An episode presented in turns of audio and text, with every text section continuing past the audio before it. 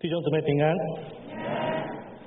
我发现哦，当耶稣身旁围绕着许多群众的时候，他经常会宣讲一个把听众吓跑的信息。所以你知道我今天要说什么了？希望你们不要吓跑。但是当我越思想耶稣的信息的时候，就越明白他为什么要这么做。因为耶稣所要的是真心跟随他的人，耶稣所要的不是观众。现代教会一个最大的危机，就是有时候我们会让更多人为了让更多人坐满这些的位置的，结果讲员会廉价的去推销耶稣，淡化福音。但是耶稣不需要更多的粉丝，我曾经讲过这篇道。他需要的是真正的跟随者。事实上啊，耶稣对人的邀请从来不妥协的，对不对？耶稣传福音的时候很直接，很真诚。在耶稣的布道里面，从来没有什么轻松有趣的邀请，取而代之的是很刺耳、很扎心的挑战。耶稣怎么样邀请人呢？在路加福音九章二十三节说，耶稣又对众人说：若有人要跟从我，就当什么舍己，天天背起他的十字架来跟从我。耶稣邀请人跟随他，他需要完全忠诚的门徒。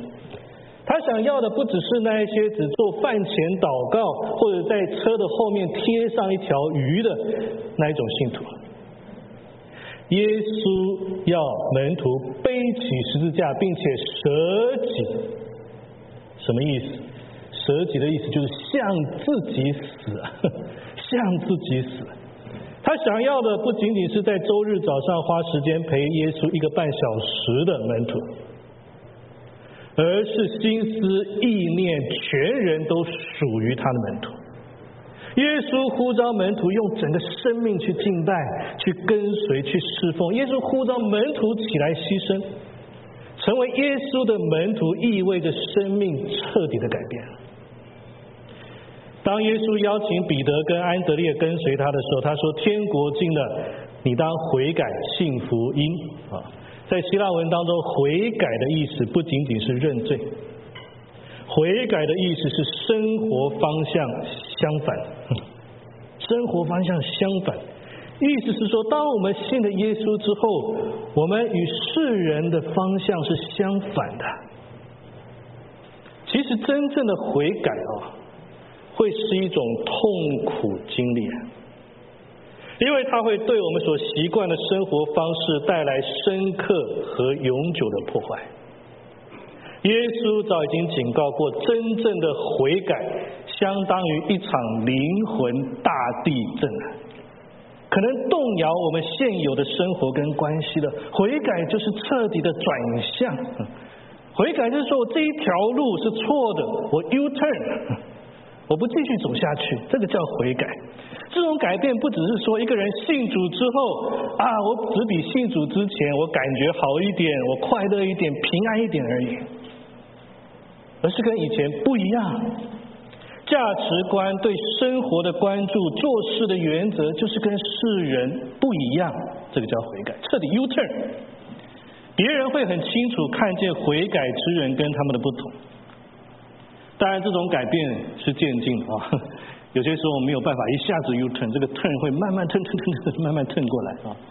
但是这种悔改是渐进的，也是必须的，是每一个基督徒都要经历的过程。今天我们要谈谈基督徒的生命更新。如果我们要追求变成耶稣想要的门徒，而不是我们自己定义的门徒。许多时候，我们自己定义我们的生活，基督徒的生活，而不是遵照圣经跟耶稣的定义。我们按着大多数人感觉很舒服的标准去过信仰的生活，有时候我们会用上帝的恩典跟怜悯为我们的妥协来背书的。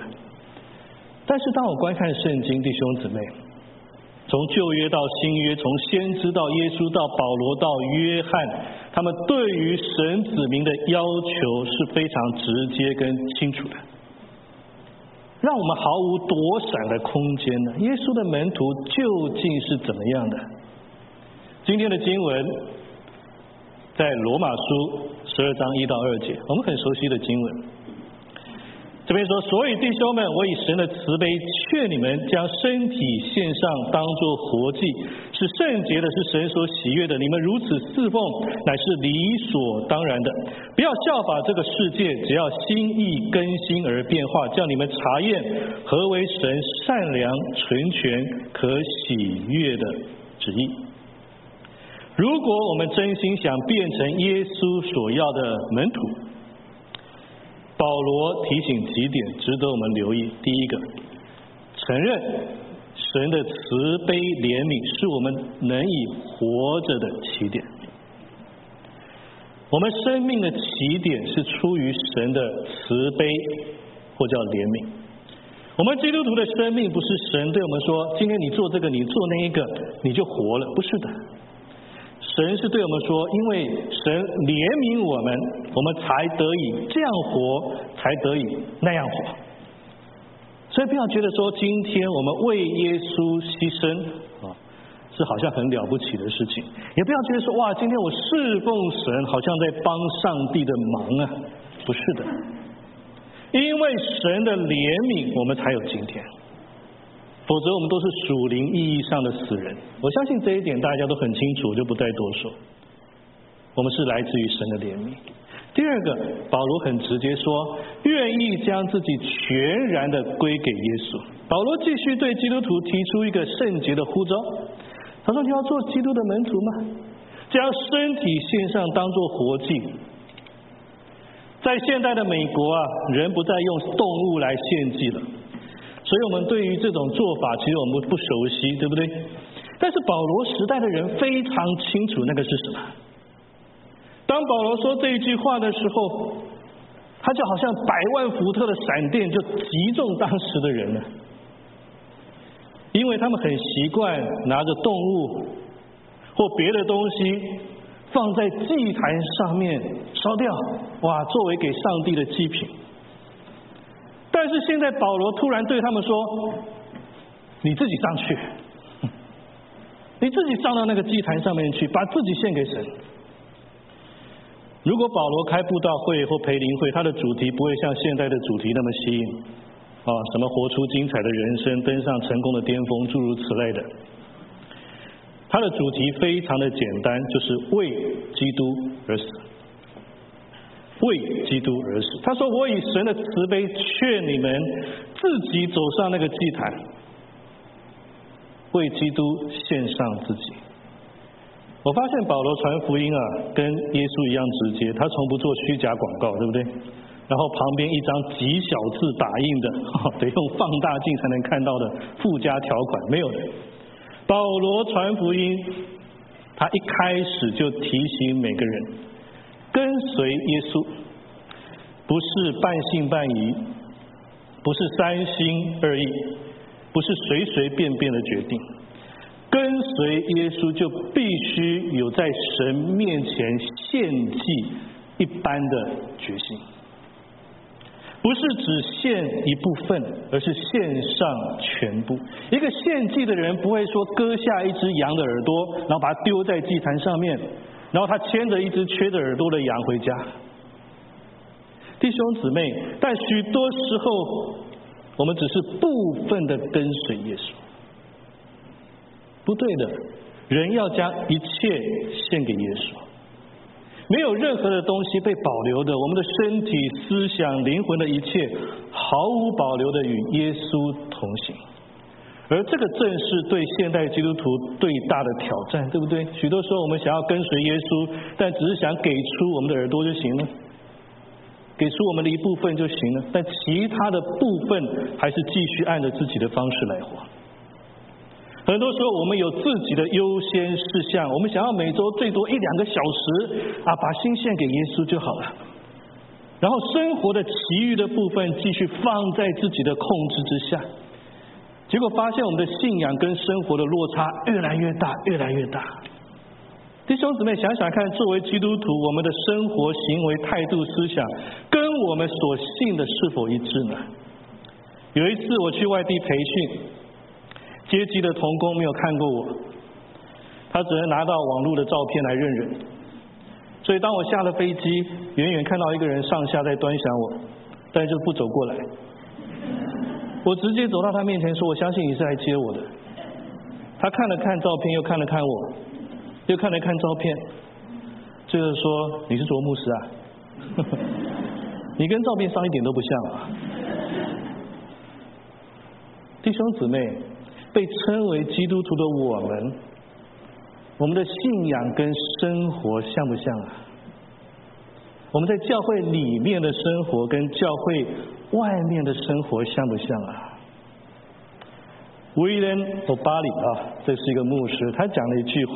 我特别把它写下来。他说：“我担心很少有每周去教堂做礼拜的人，有能力把我们在教堂里面听到和相信的东西，带入每天在家里、学校、工作和超级市场上所面临的选择之上。”其结果就是制造出一群生活无神论的基督徒。什么叫做生活无神论呢？就是我们在做决定的时候，在生活当中，好像上帝不是一个必要的因素啊，更别说是一个决定性的因素。比如说，我们从事很多的宗教活动，我们来教堂，我们祈祷，我们读圣经，我们用时间跟金钱奉献出去，但是在行动的时候，没有把上帝当作是一个不可忽视的存在。就好像旧约的以色列人在圣殿里面一应俱全呢，仪式、器具、会众、祭司、祭物、律法。但唯一缺乏的就是他们心里没有神，生活无神论，就是一个基督徒只是借着文化的习惯、经济的条件、政治的情势、人权的考量、专家的意见、老板的喜好、群众的声音，或者是自己的偏好来塑造自己的决定。而不是邀请神进到他的生活当中，像耶稣一样，借着祷告，借着圣经去寻求神的心意，才做我们的决定。今天我们是不是生活无神论者呢？弟兄姊妹，不要成为生活无神论者啊！我们的信仰跟生活应该是一致的，而且是与耶稣一致的。保罗不认为跟随耶稣只是一次周日的经历而已，跟随耶稣是一个人在世上以及神在新天新地的永恒时间里面，每天二十四小时，每周七天，一天一年三百六十五天不间断的跟随。第三个，耶稣所要的门徒是愿意忠心跟随上帝意志而更新改变的人。愿意跟随上帝意志而更新改变。罗马书十二章二节说：“不要效法这世界，只要心意更新而变化，叫你们查验何为神的善良、纯全、可喜悦的旨意。”这里有两个 key word，一个叫效法。效法这个字在希腊文的内涵是只有外面的变化，但没有内在的变化，这叫效法。外面的变化没有内在的变化。这个词呢，有时候被翻译成为流行或者时尚。所以保罗的意思是说，基督徒应该是不跟随世界潮流的一群人。他的意思不是说今天世人用电灯，所以我们还继续点蜡烛，不是这个意思啊。保罗的意思是说，基督徒我们必须把生活建立在一个神圣的准则上面，而不是被我们周围的流行所统治的。基督徒不会被周遭社会的道德观念所左右的，也不会屈从于世人的喜好。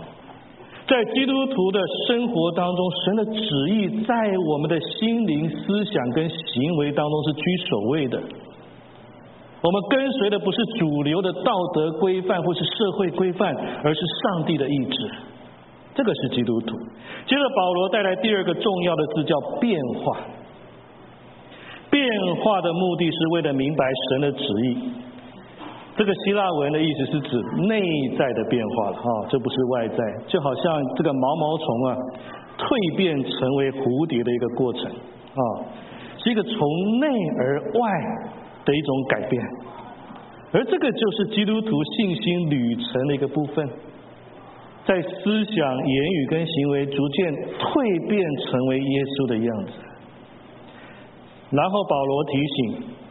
门徒心意更新变化的目的是要明白神的旨意。换句话说，基督徒生命的更新变化不是为了迎合现代的文化，而是为了在内心跟思想上面更接近、更靠近耶稣。所以保罗提醒门徒，我们必须留意我们内心当中所存在的变化。因为我们的心如何，我们的人就会如何。我们必须很留意灌输给自己心灵的事物是什么的。因为如果不小心的话，就会让人在我们的心灵花园里面种下一些错误的种子的，结果带来很糟糕的变化。今天早上在这里很多人可能都遭遇过痛苦，可能有人伤害了你。而这个伤害就好像种子种在你的生命里面，也很有可能我们为自己在生命里面种下一些谎言的种子，然后我们为这些种子浇水施肥，最后就变出一些破坏性的结果。我们让一些裂痕在我们的生命当中成长，直到它能够伤害我们、阻碍我们，甚至在最高的、最糟的情况下面会毁了我们。所以基督徒要留意自己心的变化。我们的心是一个属灵的战场的哈。当我们在世上的时候，请相信魔鬼会尽一切的可能来扭曲跟改变我们的心呢，让我们再次被罪所奴役的。魔鬼会尽一切可能让我们相信他的谎言的，从我们身上偷去神的喜乐的。我看到有成千上万的基督徒没有活在神所应许的平安当中，为什么？因为他们允许魔鬼用欺骗跟邪恶的思想渗透进入他们的生命里面。弟兄姊妹，如果魔鬼仍让我们相信谎言，他会的；如果魔鬼仍让我们变得困惑，他会的；如果魔鬼仍让我们开始怀疑，他会的。如果魔鬼能让我们变得不安，他会的；如果魔鬼可以让我们的属灵思维变得迟钝，他会的；如果魔鬼会让我们开始以他的方式去思考，他会的。魔鬼控制我们的方式，就是透过改变我们的心呢，改变我们的心。如果魔鬼可以让我们跟他开始对话的时候，他就可以想尽办法。让我们接受他的思维方式，然后我会把自己的生命交给魔鬼，就好像他说服了亚当跟夏娃，从他们的心开始，欺骗的思想就开始转变他们，对不对？最后他们走上背叛神的道路。但是弟兄姊妹啊，魔鬼从来不是我们的朋友，将来也不会是的。魔鬼的本质就是骗子。但弟兄姊妹。我提醒大家，魔鬼却很可能比我们的朋友更靠近我们。你有没有思考过这个问题？魔鬼很可能比你最亲密的朋友更靠近你。为什么？因为他时时刻刻都要接近神的儿女，要撒下欺骗跟谎言的种子。什么时候，当我们开始远离耶稣？魔鬼就开始靠近。什么时候我们开始失去对神话语的专注，魔鬼就会把他的试探展现在我们的眼前。什么时候我们忽略追求圣灵的充满，邪灵的工作就会开始在我们的生活当中猖狂起来。当我们试图开始掩盖我们的错失的时候，魔鬼就会带来更大的黑暗。他会进入我们的生活、我们的头脑、我们的情绪、我们的关系当中，以至于我们把力量交给他，让他来支配我们。这也是为什么魔鬼在现代的媒体当中努力的工作啊，电影、网络、YouTube、广告、杂志，因为这个是最容易改变我们内心的管道，对不对？魔鬼知道说，如果让他可以让我们相信媒体跟文化的宣传，我们就会自我毁灭的。所以，越来越多的电影充满着污秽、色情、这个仇恨、亵渎、邪恶。网络上越来越多这种分享跟新闻故事都是邪恶的，道德观越来越放松。也许最可怕的还不是魔鬼，其实最可怕的是连我们基督徒都觉得没什么。没什么，但基督徒不应该觉得没什么，觉得无所谓。我们应该奉主的名去抵挡魔鬼，斥责跟拒绝他所带来的不良文化。我们不能让魔鬼在我们的周围，在我们的社区，在我们人的心里面建立他邪恶的巢穴的。基督徒不能有没什么的态度啊！我们要积极的去配合圣灵的工作，心意更新改变，让圣灵夺回我们跟世人的心呢，并且扭曲世人错误的价值观。弟兄姊妹，请记得，不管我们预预备好了没有啊，我们的生活没有什么是一成不变的，我们不会没什么的，我们不会没什么的。因为健康可能让位给疾病的，快乐可能让位给痛苦的，富裕可能让位给贫穷的，爱情可能让位给仇恨的，荣誉可能让位给羞辱的，坚强可能让位给软软弱的，生命最后可能会让位给死亡的。我们每天生活都在进入一个新的、不同的、意想不到的一个状态。所以，如果我们不借着圣灵来改变我们的心呢？魔鬼跟世界就会来改变我们的心呢。那弟兄姊妹，我问你一个问题：你要被圣灵改变，还是被世界跟魔鬼改变呢？这个选择很容易，对不对？你没有第三个选择，要不是被圣灵改变，要不是就是被世界跟魔鬼改变。我们只能选择一个。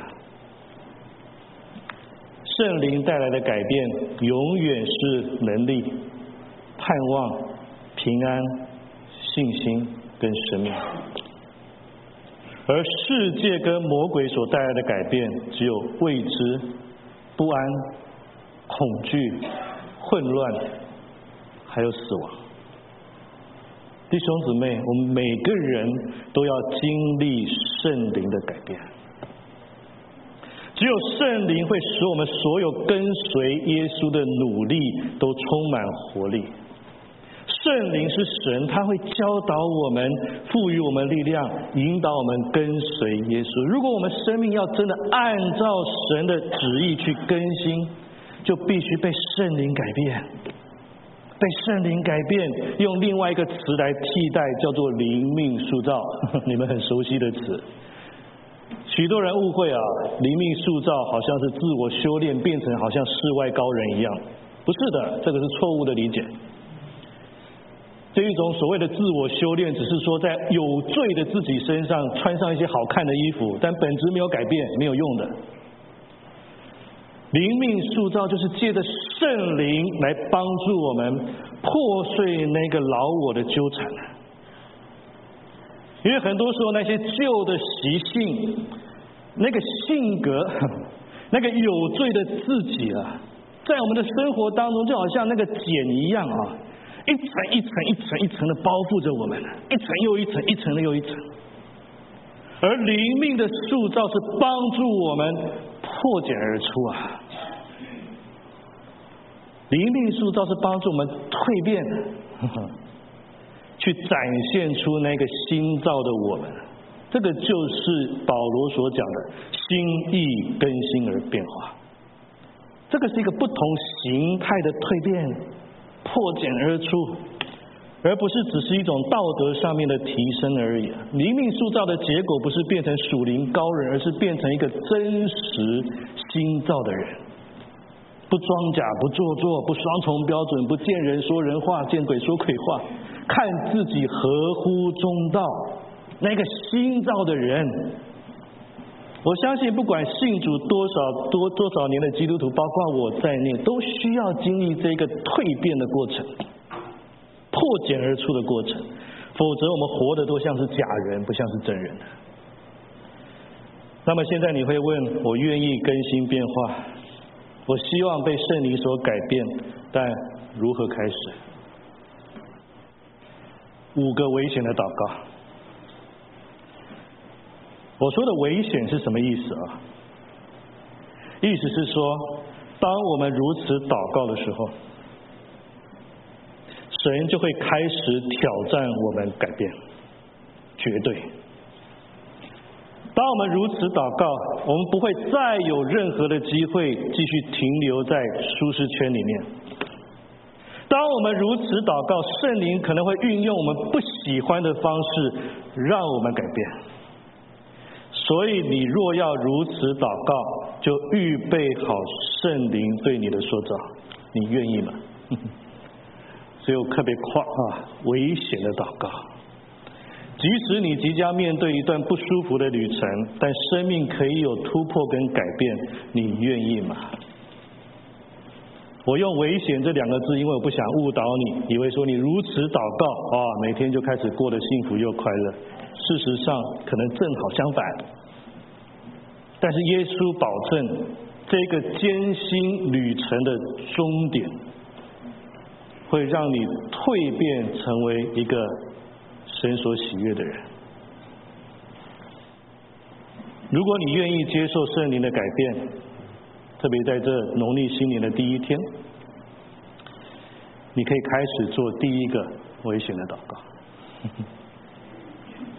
主啊，鉴察我。诗篇一百三十九篇二十三到二十四节，神啊，求你鉴察我，知道我的心思。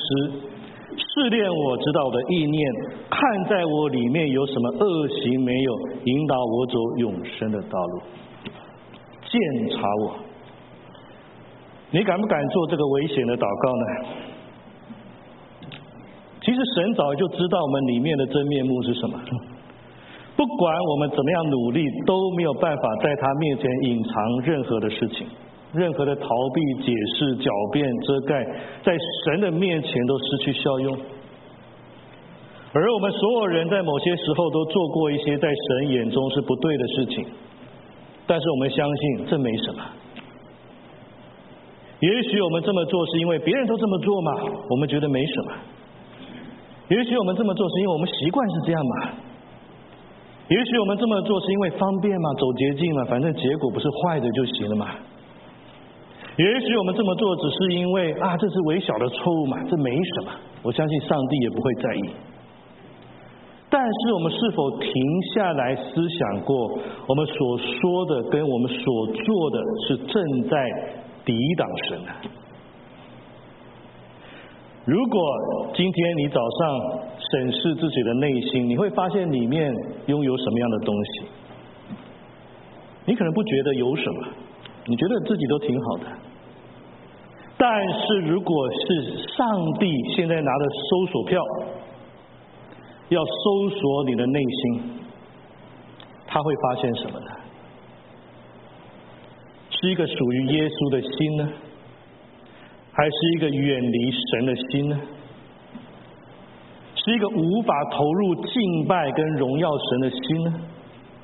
还是一颗对圣灵的感动、敏感、渴慕的心呢？如果现在上帝搜索你的思想，他会发现什么？是神的事情，还是世俗的事情？是谎言，还是诚实？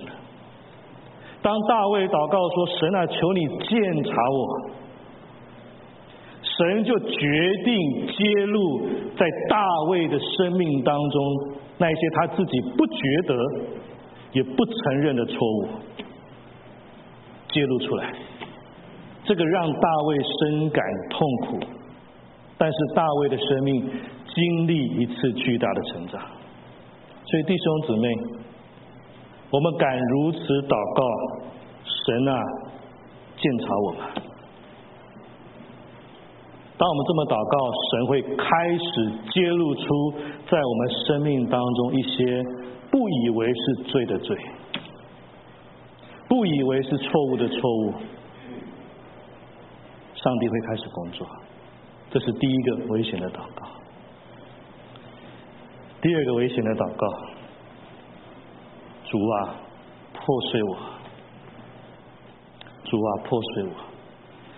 格林多后书十章第五节，将各样的计谋、各样拦阻人认识神那些至高的事一概攻破了，又将人所有的心意夺回，使他顺服基督。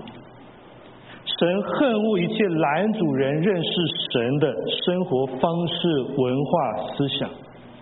我们虽然活在神的恩典当中，但不给予我们任意而行的许可证。神爱我们。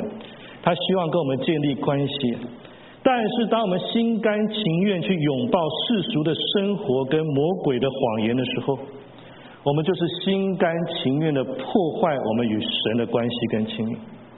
弟兄姊妹，也许今天早上你能够在这里感受到上帝的存在，你在教堂里面你唱的敬拜神的诗歌，听到你大约有一个半小时的时间是跟神有关的。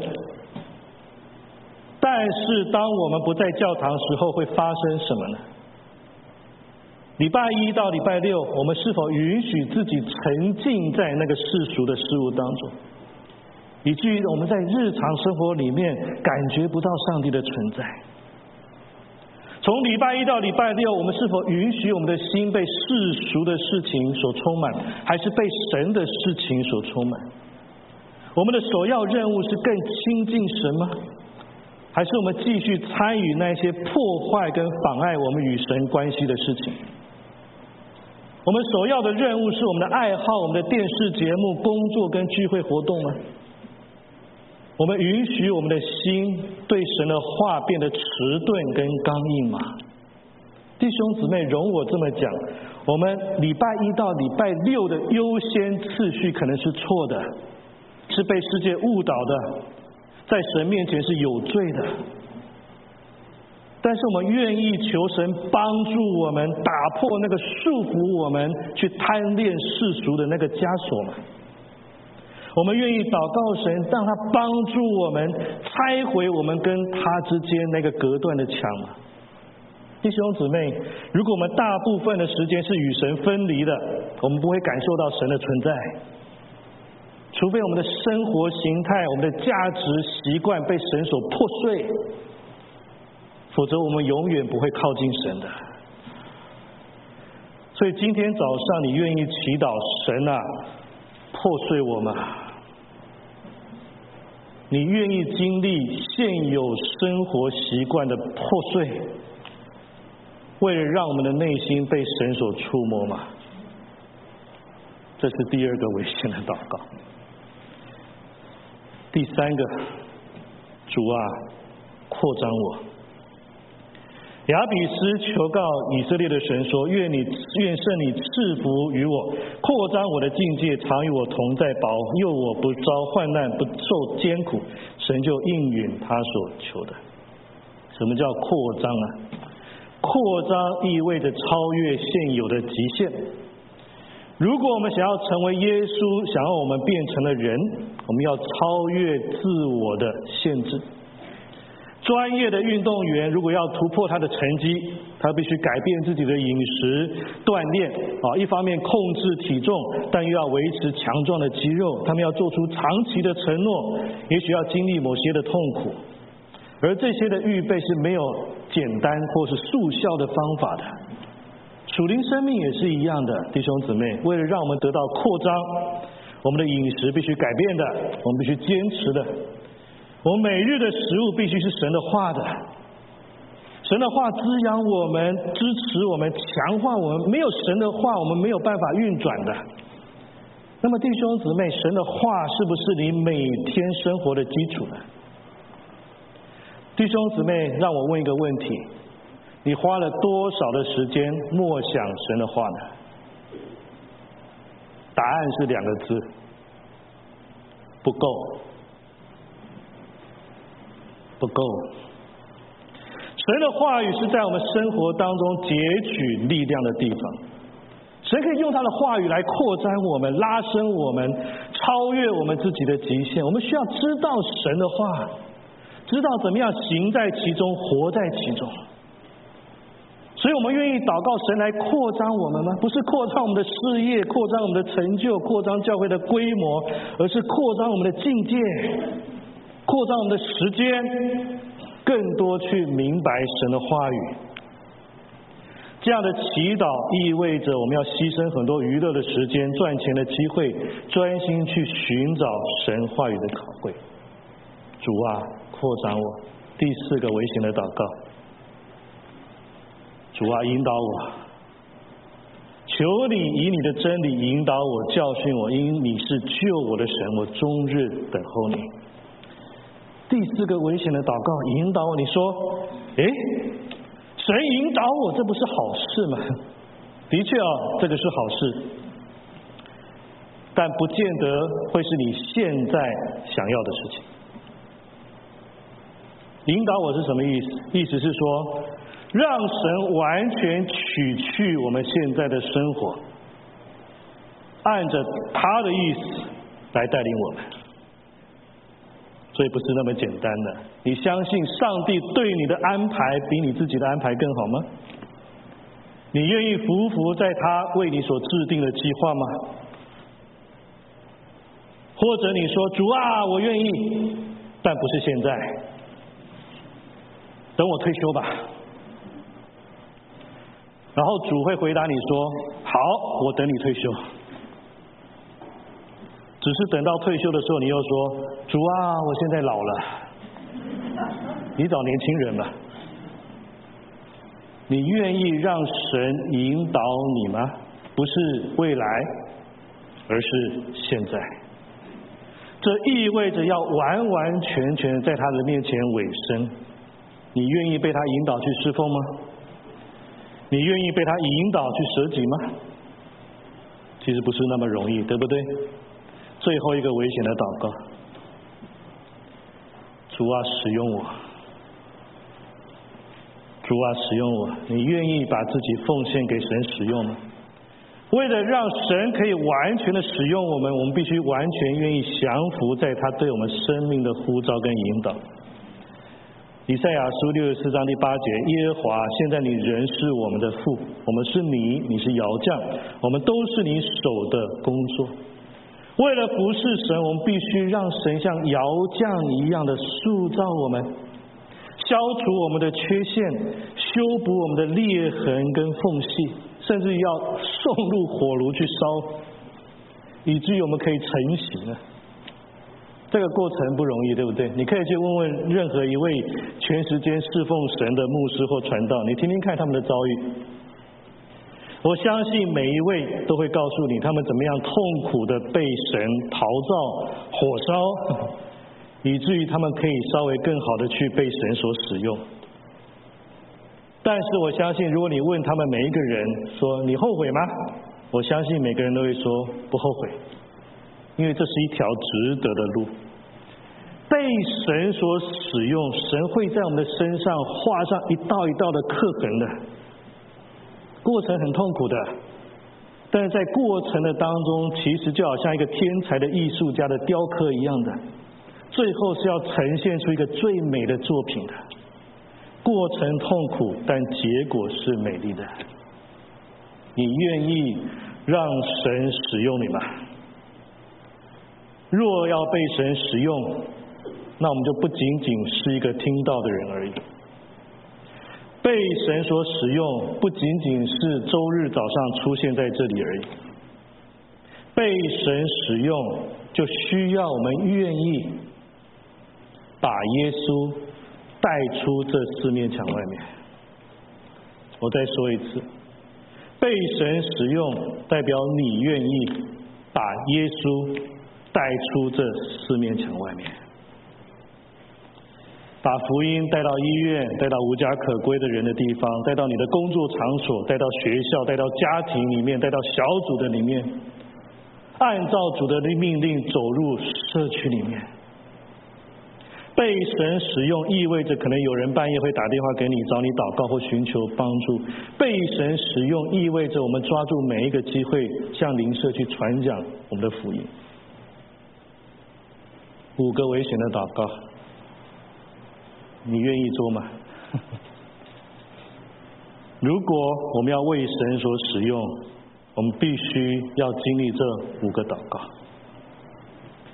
愿神为了他的荣耀跟圣洁，检查我们，破碎我们，扩张我们，引导我们，跟使用我们。这个不是嘴上说的，而是我们心里真的愿意在神的面前，心意更新变化，活出那个形象，而且做出这样的祷告。但是上帝应许，当我们经历过这一切的时候，你会变得真的不一样。我们会真的在各样的风暴环境跟困难当中，去经历耶稣所应许给我们那个最真实的平安跟快乐。这个是上帝给我们最棒的应许。我们一起来祷告，我们一起来祷告。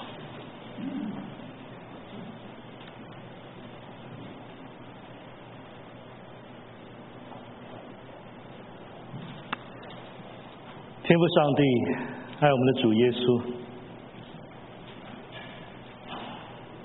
我们深知道，我们跟随主的路，不是靠我们的嘴来说的，而是用我们的生命去跟随的。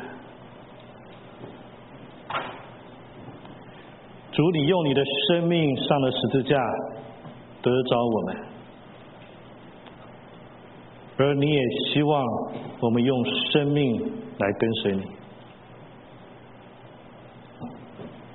主啊，很很多的时候，我们只是活在一个信仰的幻觉里面。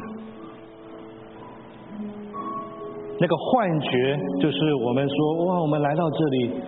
我们敬拜神，我们听到我们做的这个做的那个，所以我们是基督徒。